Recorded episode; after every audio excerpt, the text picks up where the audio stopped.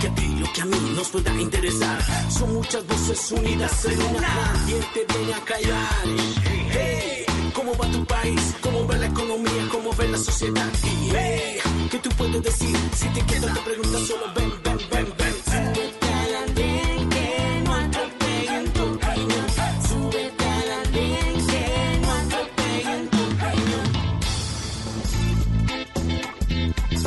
Bienvenidos. Ya estamos subidos en el andén de Blue Radio, como ustedes lo escuchaban, para que no atropellen la opinión en esta noche para hablar, para debatir de la educación virtual, para escuchar voces de expertos, para escuchar también las voces de los jóvenes, de los estudiantes que de alguna manera han tenido que vivir esta nueva realidad.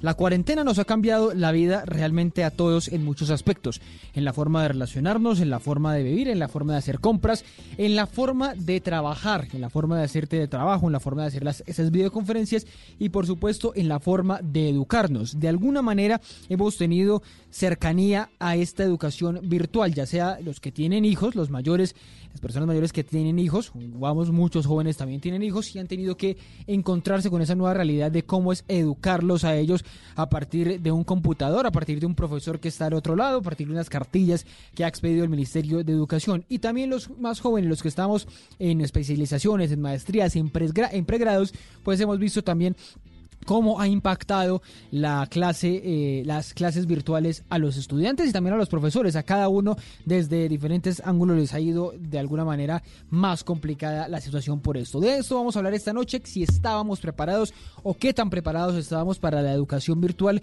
que nos tomó a las carreras. Algunas universidades Incluso planearon decir vamos a eh, empezar a hacer educación virtual la próxima semana. Esta semana hacemos eh, eh, capacitación a los profesores y la realidad es que todo fue muy rápido, los desbordó realmente esta situación y por eso la educación virtual se nos vino encima sin realmente, eh, en opinión de muchos, estar preparados o sin estar tan preparados como deberíamos estar o como están otros países. Han llegado a través de redes sociales denuncias o más bien quejas de eh, muchos estudiantes de diferentes universidades pensando o diciendo, miren, eh, eh, no se está pudiendo hacer las clases, se están haciendo de esta manera, las evaluaciones están complicadísimas, ya les voy a contar algunos casos con nombres propios de esas universidades, pero también vamos a hablar de cómo se está viviendo las clases en los colegios, qué es lo más eh, recomendable en este momento, qué, qué brinda la virtualidad, qué brinda la presencialidad para eh, estar en clases, para vivir las clases de los colegios y de las universidades. Esto quizá vaya para largo, de momento está hasta el 30 de mayo, hasta el final del mes siguiente, es decir, un mes más, pero es probable que se nos alargue, se nos alargue porque las cuarentenas se extiendan, se nos alargue porque sea lo más prudente con los menores de edad y con los jóvenes y se nos alargue porque eventualmente nos acostumbremos, ¿qué tal? A esta nueve, este nuevo tipo de educación. En el espejo que siempre hacemos en, las otros, en los otros países, eh, particularmente en, en los países europeos, algunos están empezando a suavizar estas medidas. En Alemania, en Francia, ya están algunos países regresando a clases o por lo menos anunciando el regreso de clases. Pues todo esto lo, hablaremos esta noche en el andén. Ya les voy a contar quiénes se van a subir en el andén esta noche como opinadores, pero primero quiero eh, cambiar un poco la dinámica para que ustedes conozcan primero las opiniones de los expertos, de las personas que lo están viviendo desde, desde diferentes ángulos, desde estudiantes, desde representantes estudiantiles, desde aprendices del SENA, desde los pedagogos, desde gente que estuvo en el gobierno y sabe de esto y por supuesto desde los padres de familia. Y por eso antes de saludar a Jennifer, a Luisa y a Nicolás que están subidos esta noche en el andén,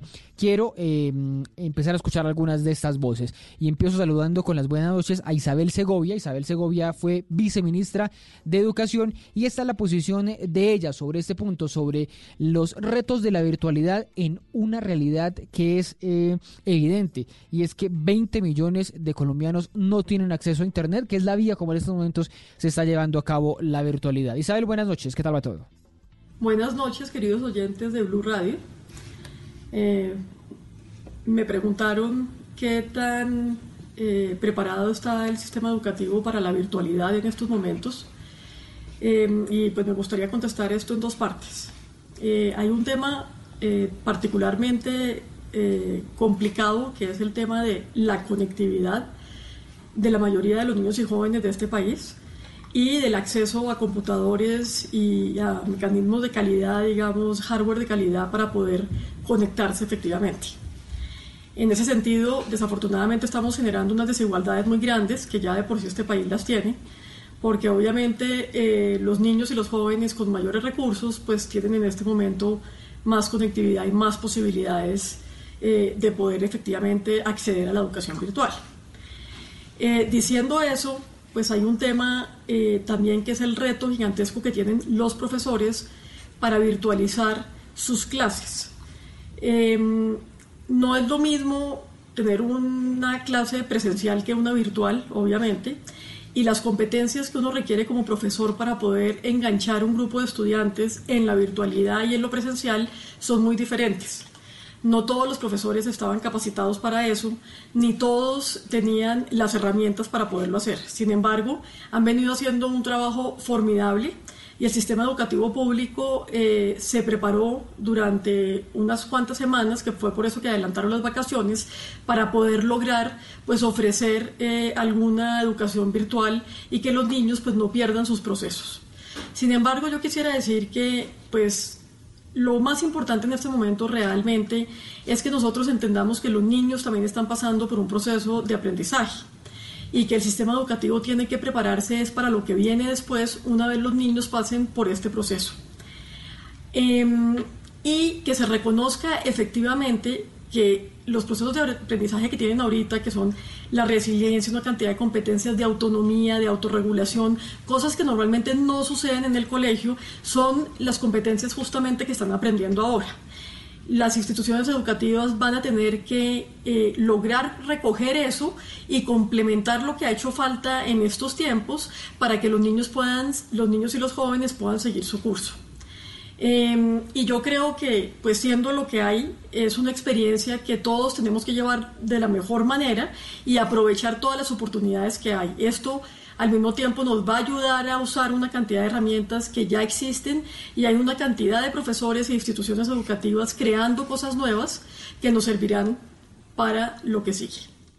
Bueno, para lo que sigue realmente, eh, Isabel, muchas gracias. Para lo que sigue es realmente pensar si vamos a hacer educación virtual eh, continuamente eh, algunos han pensado que, por ejemplo, el teletrabajo llegó para quedarse, que la educación virtual llegó para quedarse y ese va a ser el reto, cómo enfrentar eso. Sin embargo, usted habla de eso, que es lo que empiezan a, preguntarse todos eh, en muchos aspectos y la educación es uno de ellos. La desigualdad está quedando manifiesta en, en medio de la cuarentena. Es decir, estamos viendo que algunos tienen unas tablets, unos computadores, eh, unos celulares muy potentes, muy buenos, con acceso a un internet súper veloz y otros en otras regiones del país o incluso en, las mismas ciudades los más pobres pues no tienen acceso a esas a ese a ese a esos equipos y a esa capacidad de internet de 30 de 50 de 100 megas que es eh, la que la que la que hace finalmente la diferencia. Y justamente para eso sigo hablando o escuchando a los padres de familia a Red Papás que está, es esta asociación de asociaciones de padres de familia que también está eh, mirando cómo enfrentar esta nueva realidad. Muchos padres de familia dicen es que yo tengo que llegar a descargar una, unas cartillas que el Ministerio de Educación tiene subidas en las páginas, pero eh, en eso nos quedamos eh, cortos o, necesito que el profesor esté más pendiente del niño en el, en el momento de darles la, la clase, la orientación, las preguntas que tienen los padres de familia no tienen la solución, por supuesto, a todo eso. Carolina, Carolina Piñeros es la directora de Red Papás. Carolina, buenas noches, gracias por subirse al andén. Muy buenas noches a los seguidores de Blue Radio. Ante la pregunta, ¿qué tan preparados estaban los colegios para asumir la educación virtual es como responder qué tan preparadas estaban las empresas para asumir el teletrabajo. Pues muy poco. Eh, la verdad pueda que ahí estuvieran las herramientas, pero que estuviéramos listos para usarlas eh, y para hacerlo bien, eh, desde las casas, pues no es tan cierto.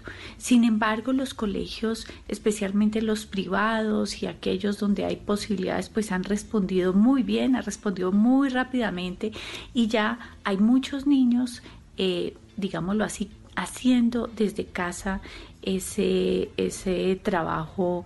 Eh, académico.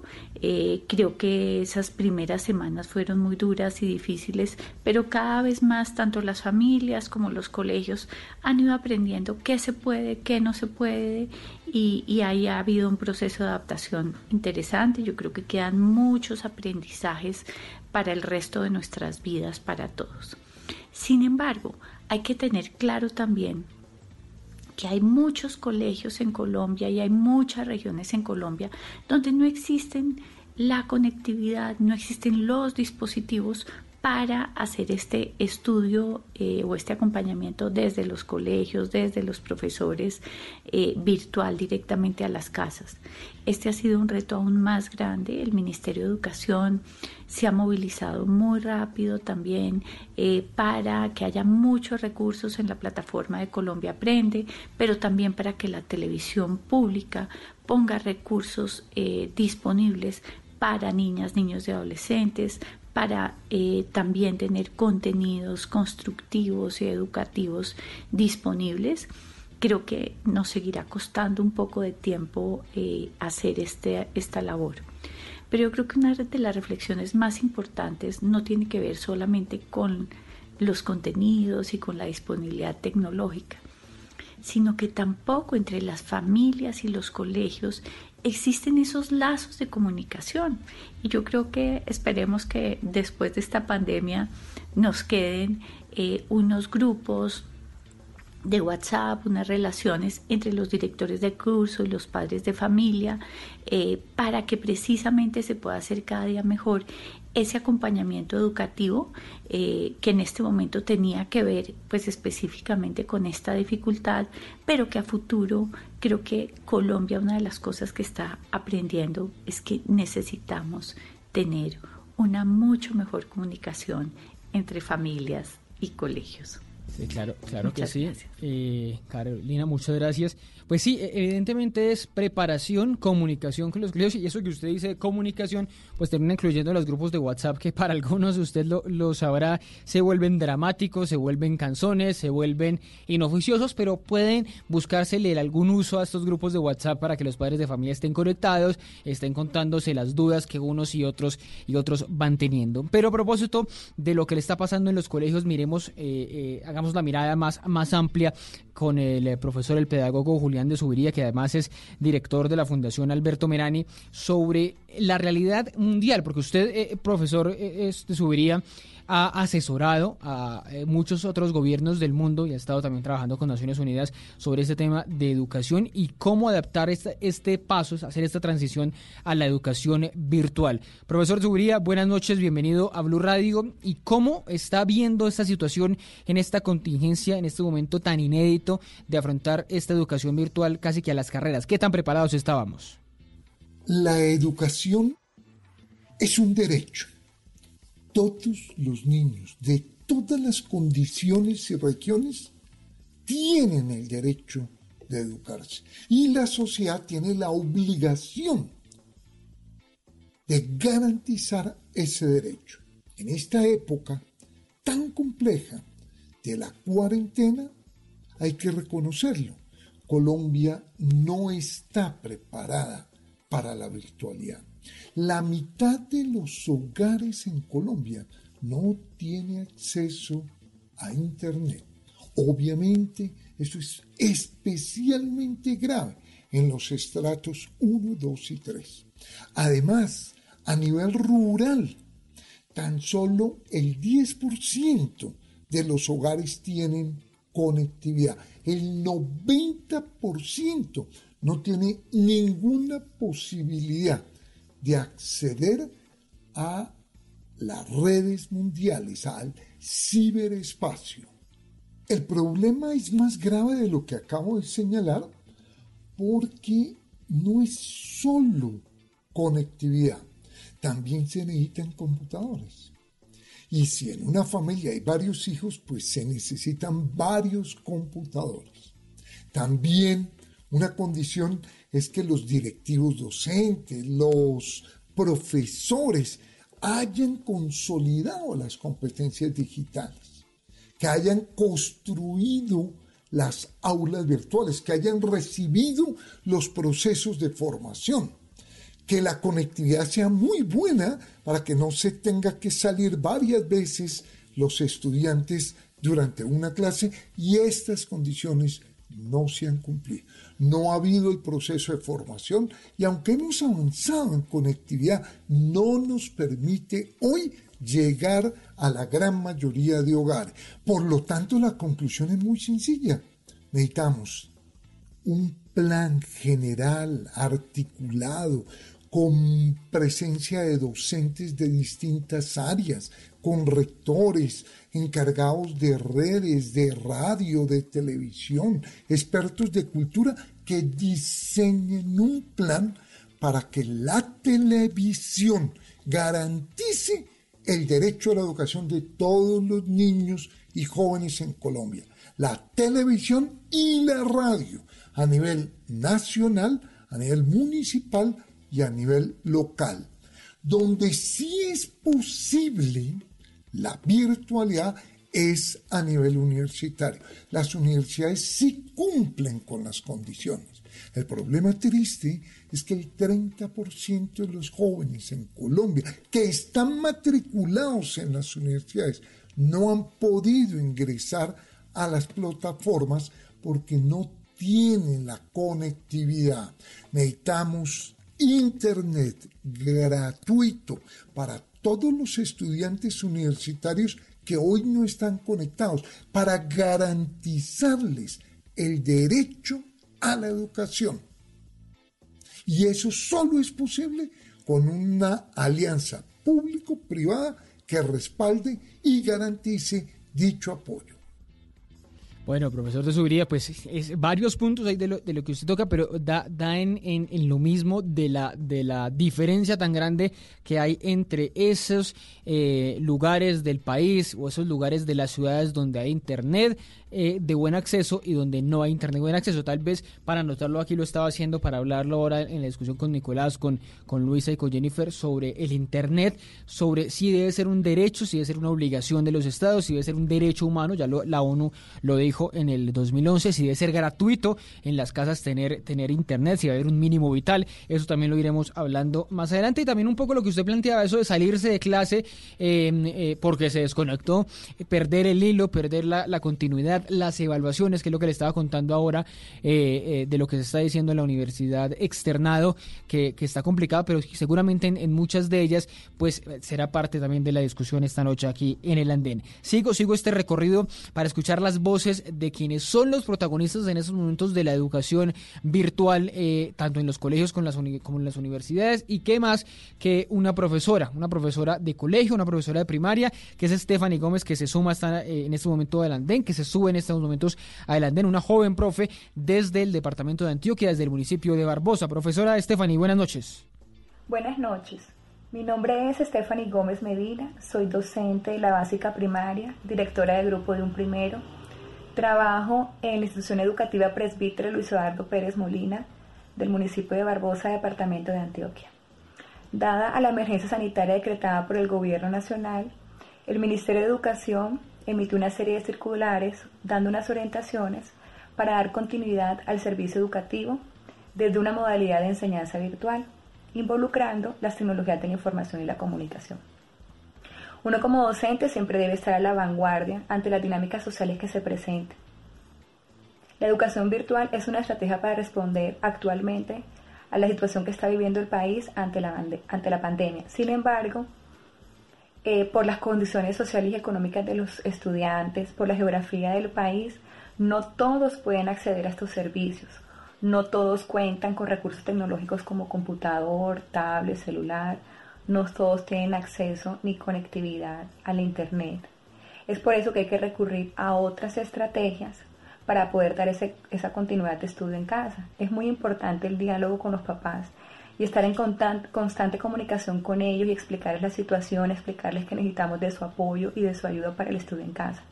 Los docentes siempre estamos en constante capacitación para poder brindar siempre una mejor calidad educativa.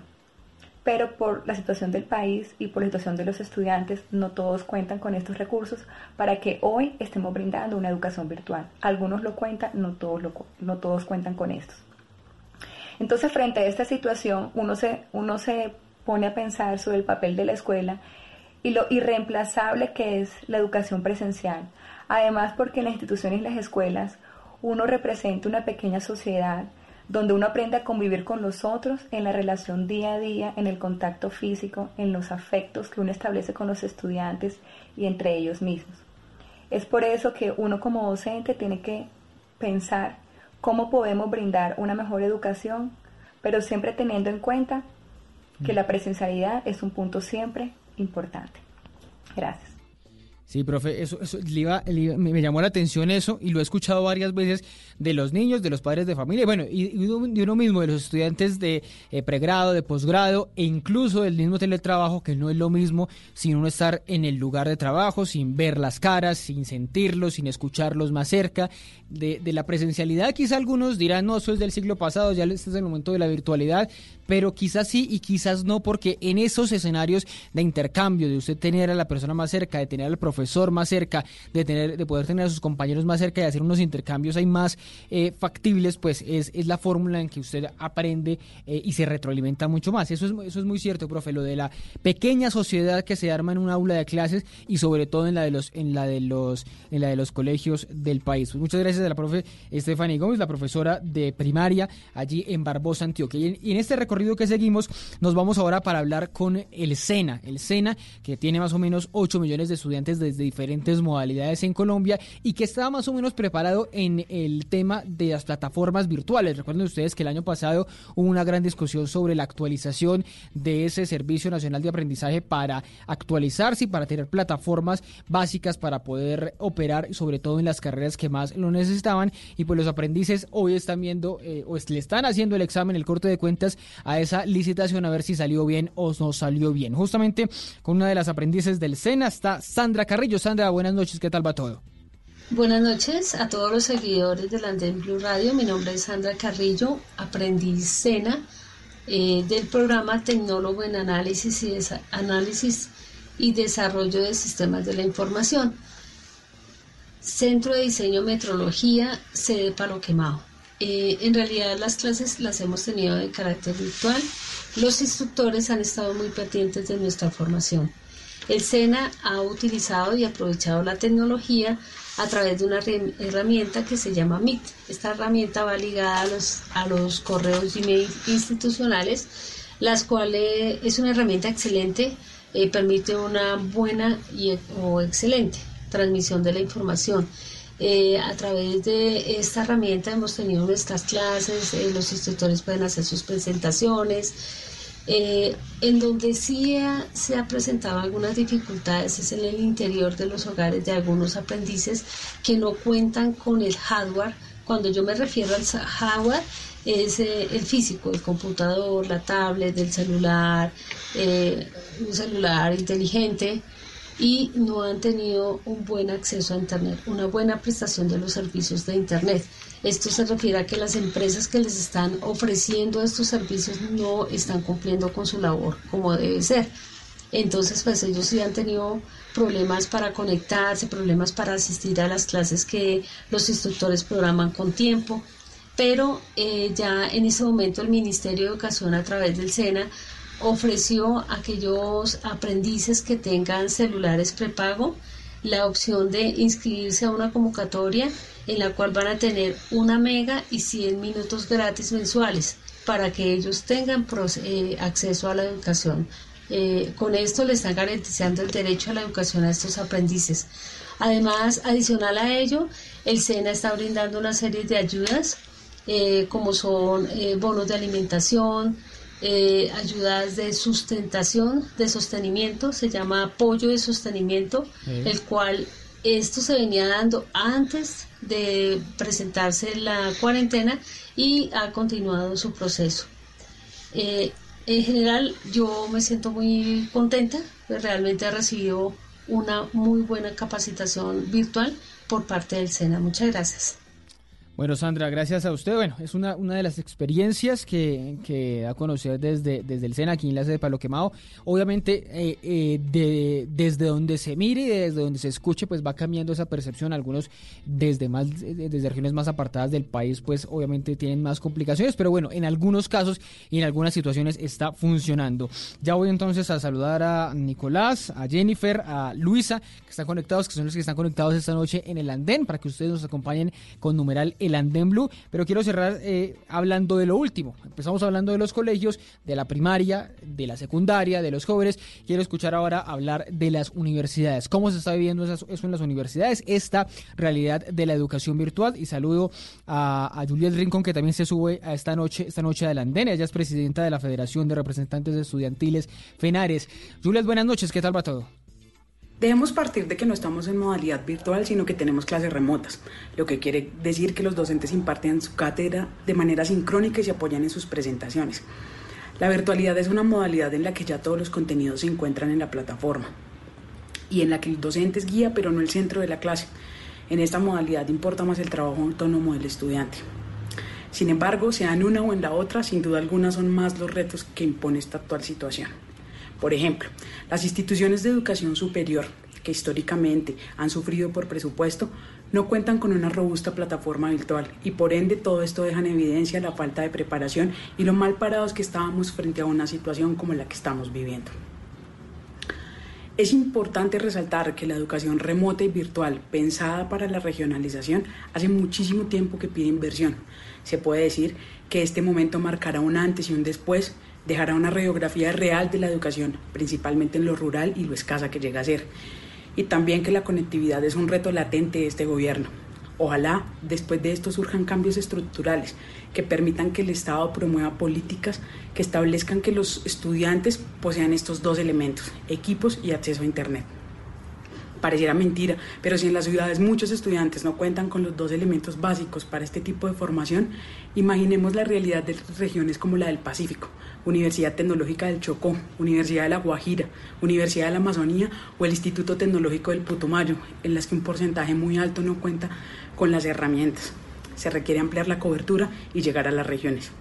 Ahora bien, es importante tener en cuenta que este tipo de educación requiere que nuestros docentes estén capacitados en herramientas tecnológicas.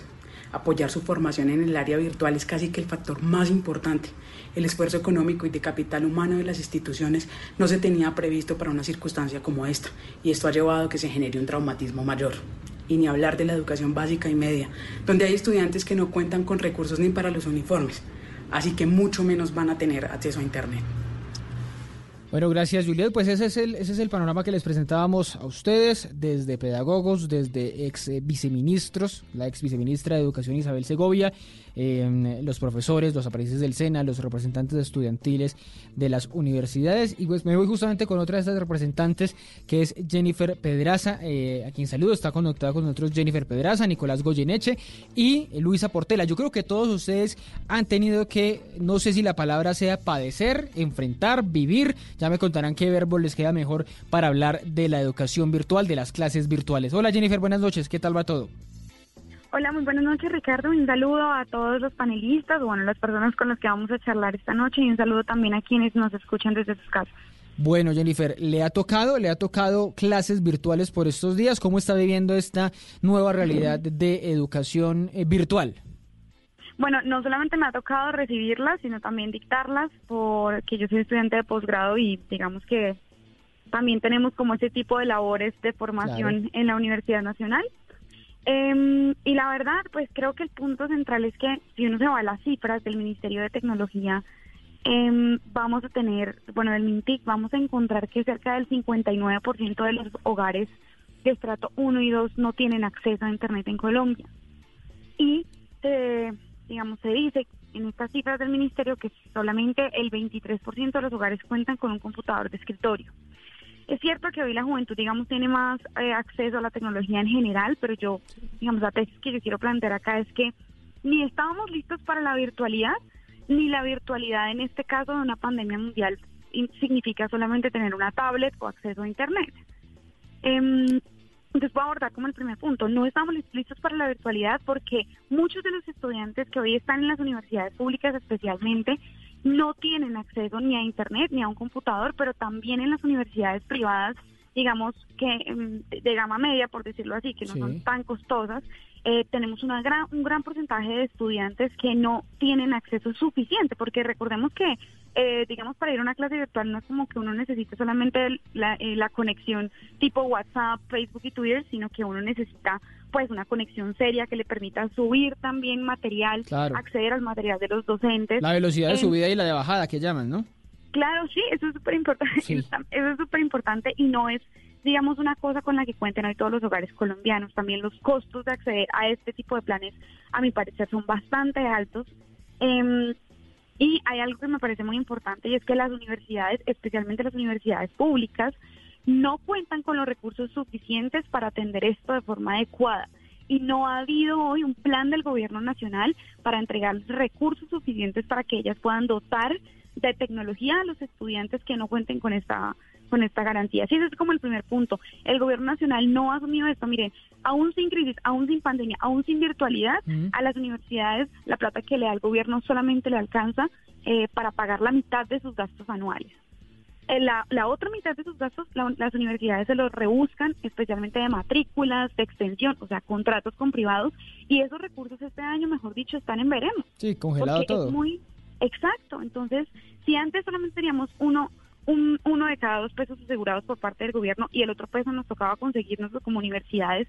Hoy la posibilidad de conseguir ese segundo peso autofinanciado es muy, muy difícil porque las empresas no están contratando, porque no tenemos extensión, porque la gente no se está matriculando en posgrado. O sea, las universidades hoy están en una incertidumbre tremenda que el gobierno nacional hasta ahora no ha resuelto un aumento presupuestal para las universidades. Y si pues me permites decir el segundo punto, es que eh, la virtualidad en este caso no solamente implica las herramientas virtuales. Eso le iba a preguntar, me, llama la atención esa frase y si quiere la, charlamos de una vez. Eso, eh, tener una tablet, un buen celular, un buen computador no garantiza de una vez tener esa, ese acceso a las clases virtuales porque pues esas plataformas las iremos montando a medida que va, pase el tiempo o algunas universidades eh, ya están más serias en eso, algunos colegios ya están más serios en eso. Con eso no solucionamos el, el problema, nos conectamos, recibimos clase de un profesor de manera virtual a través de una cámara y, listo el problema. Eh, pues digamos que uno diría que técnicamente sí, pero tenemos un problema mucho más crítico y es que tenemos estudiantes, la mayor parte de los estudiantes de las universidades públicas son de estratos 1, 2 y 3 y realmente la principal preocupación de esas familias hoy es cómo sobrevivir a la pandemia. Mm. Es cómo mantener sus empleos, es cómo alimentarse, es cómo poder pagar la matrícula, cómo pagar el arriendo. Entonces yo creo que, y pues es la tesis que nosotros hemos venido planteando desde la Asociación Colombiana de Representantes Estudiantiles de la Educación Superior, ACRES, que además de esta, digamos, de este fortalecimiento tecnológico y de herramientas, es fundamental que se hable de que para poder desarrollar una educación virtual de calidad, o bueno, ni siquiera de calidad, porque la verdad hoy estamos como a las patadas, para poder desarrollar la educación virtual en este contexto, digamos, ya nos cogió en medio del semestre esta pandemia, sí es fundamental que existan auxilios de bienestar. Ahorita la persona que habló a nombre del SENA hizo énfasis en eso. Yo considero que eso es muy relevante, que las universidades puedan mantener sus auxilios de bienestar y darles una forma distinta que permita respaldar a esas familias que están en una crítica situación eh, y pues que el gobierno, por supuesto, tome una decisión eh, de, de fortalecer el, un ingreso básico para las familias. De no ser así, o sea, nosotros tenemos esa situación.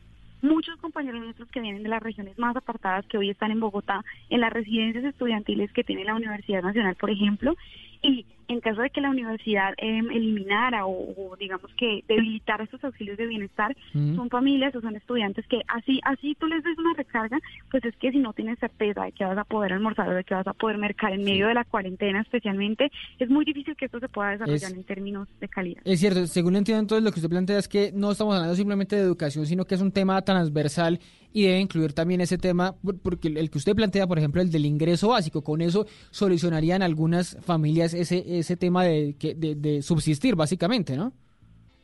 Creo que esa es la preocupación principal de todos los colombianos hoy y tenemos que atenderla. En este momento. Bueno, ya, ya, vuelvo con usted, Jennifer, para hablar de, un debate que yo quería eh, abrir con ustedes también sobre porque la palabra aquí que ha venido resonando mucho y que se repite y que se repite y que se repite es conectividad, internet, tener acceso a internet. Y bueno, usted le agrega este, este nuevo eh, elemento a la discusión. Y, y, y, entramos ahí a la, a la pregunta entonces si el internet, que es un derecho humano reconocido por la ONU desde, desde 2011, debe serlo en Colombia, lo está haciendo, debe ser gratuito, debe haber un mínimo vital, pero ya si que vuelvo con usted para seguir hablando de todo eso y me cuenta también un poquito de la experiencia que ya le voy a preguntar a Nicolás, Nicolás Goyeneche, que está viendo clases también de forma virtual. Nicolás, ¿qué más? Buenas noches. Bueno, buenas noches a todos, Ricardo. a los oyentes del andén, a usted, a Jennifer y a Luisa. Un placer volver a subirme al andén con ustedes y estar aquí hablando de, tecnología, de educación, de conectividad. Bueno, ¿y qué? ¿Cómo le ha ido con las clases virtuales? a mí muy bien. Sí. ha sido una oportunidad de, de seguir estudiando, de seguir formándonos, pero sé que para algunos compañeros de otros semestres o de otras carreras ha sido un gran desafío. Uno habla muy fácil de educación virtual cuando estudia derecho, cuando estudia una humanidad, pero es más difícil cuando estudia una ciencia, por ejemplo. La práctica del laboratorio no es posible desde la virtualidad o es muy compleja, se requieren simuladores, entonces tiene unas dificultades adicionales, pero a mí me ha ido muy bien y pues ojalá podamos volver a, tener clases presenciales pronto, pero tenemos que estar preparados como país. Y, y, la pregunta base de este debate del andén es si, si estamos preparados para la educación virtual y la respuesta es que no, que no estamos preparados para la educación virtual. Nos estábamos preparando para la digitalización del país, pero no llegábamos a completarla antes de la antes de, esta crisis producto del, del coronavirus. Ha habido avances importantes y creo que no son despreciables, pero la mayoría del país lastimosamente sigue poco conectado y es un desafío que tenemos que enfrentar. El 96% de los municipios, según un estudio del Laboratorio de Economía de, de mi universidad, de la Universidad Javeriana, reveló que el 96% de los municipios no tiene la capacidad técnica para tener clases en línea. Y esto afecta sobre todo a la educación básica y media.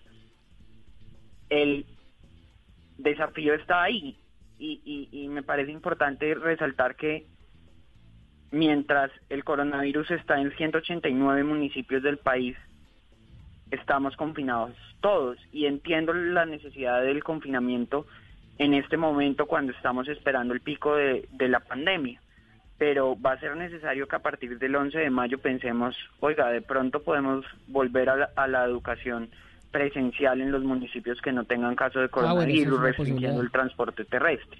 Entonces tenemos que ver cómo enfrentamos el desafío.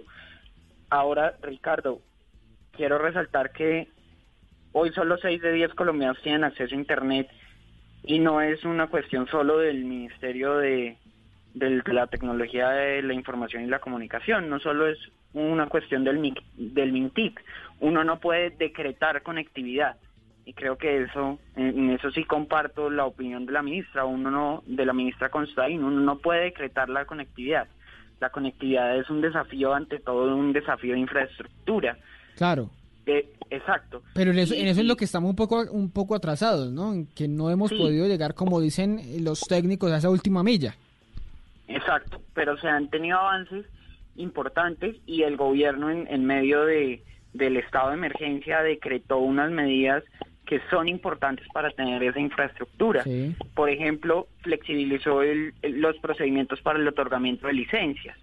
Pasamos de un proceso que duraba 60 días a un proceso que dura seis veces menos. pero pero no cree, no cree que les falta un poquito, ya que estamos en decreto de emergencia, que podíamos decretar ciertas cosas eh, em, que normalmente no se podían hacer. Por ejemplo, está, está el IVA, la eliminación del IVA para los planes de menos de 71 mil, un mil pesos. No podría haberse abierto una discusión con los operadores, juntar a su móvil y decirle, venga, cree un plan postpago, el berraco, para los eh, estudiantes. Identifique, censemos quiénes son los estudiantes y a ellos les vamos a dar planes eh, gratuitos o subsidiados por el gobierno. Nos ha faltado un poquito más de proactividad para llegar a esas personas que, como lo decía, por ejemplo, usted, usted lo escuchaba, la, aprendiz del SENA, no, no nos están dando es una mega, algo así para, para tener lo básico, pero, pero no esa, hay medidas perfectas, no hay medidas perfectas, pero se han tomado medidas. Por ejemplo, eh, precisamente en diálogo con Asomóvil, que todo tiene que nacer del diálogo con la empresa privada y no de la imposición, el diálogo con Asomóvil resultó en que se abrieron para algunas páginas web, en particular Colombia Aprende, que tiene 80 ah, mil contenidos, se abrió un espacio para que sea gratuito el acceso a ciertas páginas web del, gobierno nacional y que tienen relación con la educación. Y lo abrió para planes gratuitos por debajo de los 71 mil pesos. Exactamente. están pagando, Exacto, y, y es a los que tienen los planes más baratos, que son los que tienen mayor dificultad para acceder a los grandes planes de datos, hay un hay alternativas para, para acceder a educación. Ahora, me parece muy buena su propuesta de, de que se establezca un... competencia clara. Eh, por eso es que yo considero que uno de los mecanismos para, para intervenir en este mercado es que así no sea el sector más grande, así no sea la empresa más fuerte, en principio puede regular precios. Regular precio. Ah, bueno, que sean más baratos los planes. Es decir, porque solo- no, no tiene que imponerle precios al resto de las empresas, pero solo el hecho de ofrecer planes eh, a un precio más barato eh, hace que la competencia en este sector pueda desarrollarse de mejor forma. Nicolás. Esa es una tesis que, que yo planteo como economista. sí, pues válida también, Nicolás. Bueno, le recibo a, a- a Jennifer y a Luisa sus, sus comentarios Sí. y creo que efectivamente el acceso a, Internet y el acceso a la tecnología es un derecho, pero tenemos que entender que a pesar de que la tecnología y el Internet son derechos, no podemos hacer el salto enseguida a derecho. Es un derecho, es fundamental y, es, y tiene que ser gratuito. Tenemos que ser muy cuidadosos cuando tratamos derechos. Creo que es un derecho económico, social, incluso un derecho cultural, un desk, pero, pero no, no es un derecho fundamental que podamos garantizar, como les dije, no Mm. es decretable la conectividad, no es decretable el acceso a Internet. Creo que sí, de existir empresas públicas de, de telecomunicaciones como la ETV, tiene que ser en un mercado que, que garantice competencia. Me preocupa un tema, el tema de, me preocupa un poco el tema de, de- de que las empresas públicas pueden ejercer una función de, de control de precios ofertando pues servicios a Sí. un menor costo. Y, y estoy de acuerdo con que puedan hacerlo siempre y cuando sean costos reales, porque conectar gente a, a internet, conectarnos a todos a la nube es costoso Es más difícil. y sí. digamos los precios, los exacto, y los precios no, a pesar de que algunas empresas puedan ser abusivas, los precios no son caprichosos, los precios son, son porque es una industria y es un que tiene costos muy altos. Mm, Sí, Como sí. dijimos, a tiene unos costos de infraestructura altos. Pero ahí usted se podría pensar Tiene una quién- dificultad muy grande por el monopolio que ejerce el Estado sobre el espectro electromagnético. ¿Quién puede pagar, quién puede pagar un triple play de 150 mil, de 180 mil, que es lo que, que lo que lo que a veces lo que a veces cuestan estos Exacto. estos planes, pero lo está también parte estaría de acuerdo- parte de la discusión. Con lo que sí estaría de acuerdo es que lo manejemos como se está manejando en tiempos de pandemia, que se está considerando un servicio público esencial. Ah, eso es cierto, natural, y no se puede cortar. En estos momentos a usted no, le se- pueden que No se cortar. pueda cortar. No se que pueden no se cortar el pueda internet. cortar. Oiga, me, me voy, me voy y, y que despidiendo se subsidien tarifas, como, como sucede con los servicios públicos. con los que servicios públicos. de- ah, eso es un buen punto, que el 1, 2 y 3 o el 1, 2 tengan un subsidio de, de quizá de los más altos. Eso son como ideas que pueden ir, que no ir sea saliendo gratuito, después de que- esto, que, que se quedan paguen, elecciones. exacto. Que bueno, me, que- me que no voy despidiendo. pero que paguen mucho menos. Me voy despidiendo con un poquito de música, pero piensen ustedes, piensen ustedes, porque Juanes va a estar este fin de semana con la Filarmónica. Piensen ustedes, dígame rápidamente, Luisa, un consejito que les da a quienes estén viendo clase virtual. ¿Qué consejo les dan? Bueno, sobre todo que sean muy autodidactas, que definitivamente utilicen, bueno, quienes tienen el uso de Internet y banda ancha, que puedan utilizar esas herramientas para complementar un poco la educación que estamos recibiendo de las universidades y también entender que en este momento todos estamos experimentando cosas nuevas. Entonces, no desesperarnos, pero sí, Sí. ser muy, sí, definitivamente sí ser muy conscientes Co- que también hace parte de nosotros esa educación en casa. Como en todo en estos días, no desesperarse. Jennifer, eh, un consejito para quienes vean eh, o, o reciban o den, impartan también clases virtuales por estos días. Bueno, mi consejo es siempre ponerse en los zapatos de la, de la persona más, eh, más vulnerable. O sea, en economía hay una función que mide el bienestar de la sociedad partiendo de quien está en las peores condiciones Sí. y yo creo que eso es lo que se debe aplicar hoy. Si usted es profe, piense en la persona o en el estudiante que de pronto no pueda acceder a una metodología que no le discrimine y que le permita acceder a la educación. Y si usted es estudiante, piense en ser solidario con sus compañeros y sobre todo en que pues vale la pena que el gobierno nacional se meta la mano al bolsillito en esta en esta contingencia. en esta contingencia. Bueno, Jennifer, muchas gracias. Y con Nicolás, me despido de una vez de Nicolás y a preguntarles un consejito rápido para los que vean educación Bueno. virtual como usted lo está haciendo también. Muy rápido. Primero, tenga, tenerle paciencia a los profesores. Para ellos también es un desafío nada fácil, sí. increíblemente grande. No es fácil pasar de la pedagogía presencial a hablarle básicamente a una a una pantalla negra, a veces que no se ve la gente, que tienen los micrófonos apagados. Ese Sí. sería el segundo consejo, que es lo que recomiendan las empresas prestadoras de servicios de telecomunicaciones, es el video requiere mucha más banda ancha. Entonces, cuando tengan la oportunidad, si sus profesores se lo permiten, apagar la cámara, que eso facilita la conexión Buen- a Internet. buen- no solo de, de ustedes, sino de todos los que están conectados. Buen en consejo y que, le, y que le diga al hermano o a la mamá o al primo pues que se desconecten un ratico mientras usted está viendo, usted está siguiendo clases. Bueno, ustedes muchísimas gracias, Jennifer, Jennifer Pedraza, Nicolás Goyeneche y Lucia Portela por estar en sus videos esta noche en el andén. También a todos los que escuchamos los protagonistas de esta educación virtual que estamos empezando a vivir en medio de la contingencia. Veremos si llegó para quedarse. Ustedes muchas gracias por acompañarles, les decía, eh, por acompañarnos en esta noche del andén. Les decía, les dejo con un poco de música de Juanes que va a estar este fin de semana cantando, interpretando esta canción con la Filarmónica. Ustedes muchas gracias por estar subidos en el andén. Ya viene Blue Música fin de semana. nada a la mujer y nada más. Ama tu hermano, ama a tu raza. Amala es una y nada más. Ama tu sangre y no la riegues por ahí. Amala es una y nada más. Ay, amala es una y nada más, porque mi corazón ya está fuera de este mundo.